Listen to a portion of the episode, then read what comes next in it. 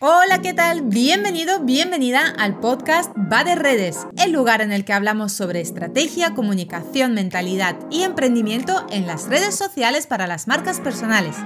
Si es tu caso y quieres aprender más, quédate por aquí. ¡Arrancamos!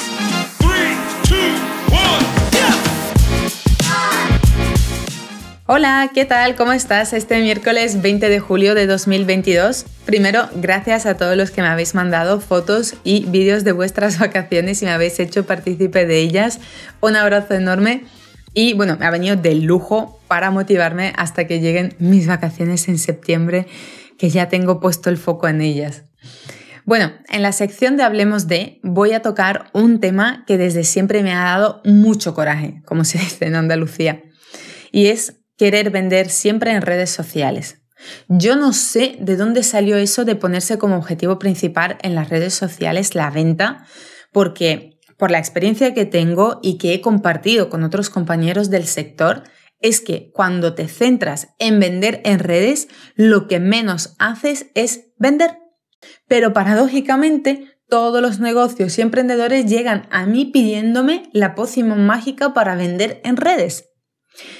Voy a explicar un par de cosas sobre este tema y que deberías tener en cuenta si trabajas tu marca personal en redes. En las redes sociales nadie, absolutamente nadie entra para comprar.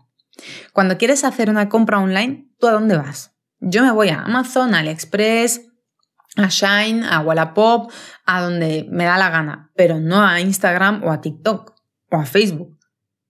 Y te invito a que reflexiones sobre lo siguiente en qué momento del día entras en las redes sociales y haces uso de ellas. Si no eres usuario de redes, piensa en tus clientes. ¿Cuándo tu cliente entra en las redes sociales? De ahí la importancia de conocer al cliente ideal, obviamente. La mayoría de las personas no entramos en las redes sociales predispuestos a hacer una compra.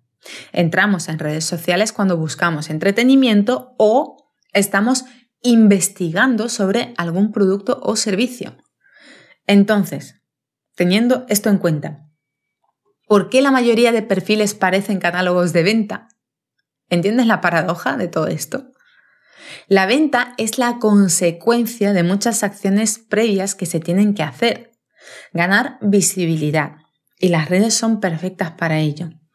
Posicionarte en la mente del consumidor. Las redes son una herramienta ideal para, para lograrlo, pero no con contenido de venta.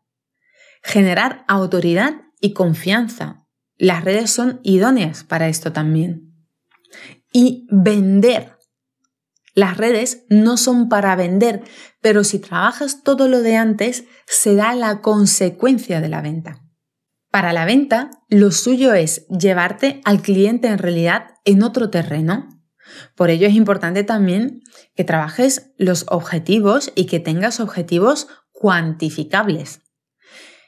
Ya sea a los mensajes privados, porque ahí entras en el tú a tú.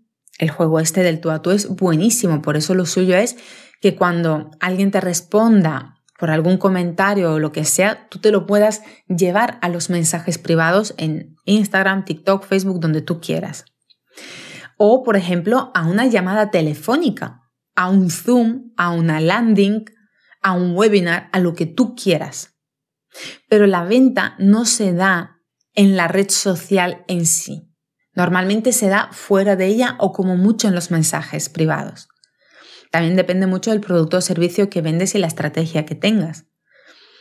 Lo que tiene que quedar muy claro es eso de que en redes, por Dios, no se vende. Es consecuencia de pero no es objetivo principal. Las redes ayudan a generar flujo de, de posibles clientes, ayudan a acercarte a ellos y a explicarles por qué tú eres su mejor opción. Ayudan a generar la confianza necesaria que todos necesitamos antes de comprar un producto o un servicio. Y como consecuencia de todo esto se da la famosa venta. Por eso tu objetivo en redes no debe ser vender, sino cualquiera de los otros que te he mencionado anteriormente. Cuanto más le metas con un calzador a tu audiencia, tus productos o servicios, menos te van a comprar. Y si no, de verdad, echa un vistazo a aquellas cuentas que se dedican todo el día a hablar de lo que hacen o dejan de hacer, de sus productos, de sus servicios, intentando venderte. Terminarás hartando a la audiencia, cansándoles y apartándoles de ti, que es lo que hace esta gente.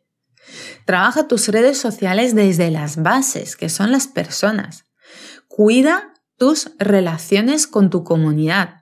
Ofréceles contenido interesante y de entretenimiento. Motívales, motívales y de vez en cuando les metes pues alguna venta. Obviamente estamos aquí para ganar dinero. Esto no es una caridad lo que estamos haciendo. Pero que tu contenido no sea únicamente de venta.